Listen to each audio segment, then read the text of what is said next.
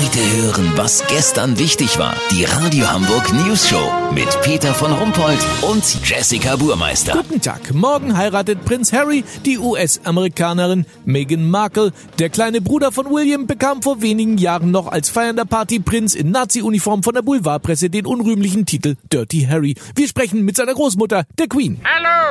Freuen Sie sich auf die Hochzeit? Sagen wir mal so, ich hoffe, Harry hat genug Gin für seine Oma eingekauft. Naja, mit Alkohol kennt er sich aus. Ja, die Leidenschaft fürs Saufen, Kiffen und Party machen hat er von seiner Urgroßmutter, Queen Mom. Aber heutzutage ist er doch wie ausgewechselt. Ein Prinz Charming, habe ich gelesen. Ja, er hat sich ganz schön geändert. Hat ja auch eine Therapie gemacht.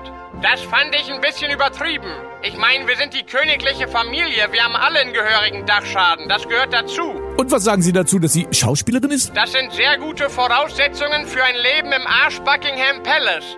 Gute Miene zum bösen Spiel machen. Das muss man hier drauf haben.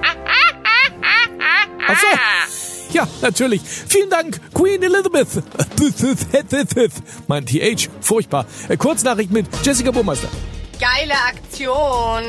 Ergo-Versicherung verzichtet auf Kündigungen. Alle 2400 Beschäftigten schlossen bei ihrem Arbeitgeber dafür eine spezielle Kündigungsschutzversicherung ab.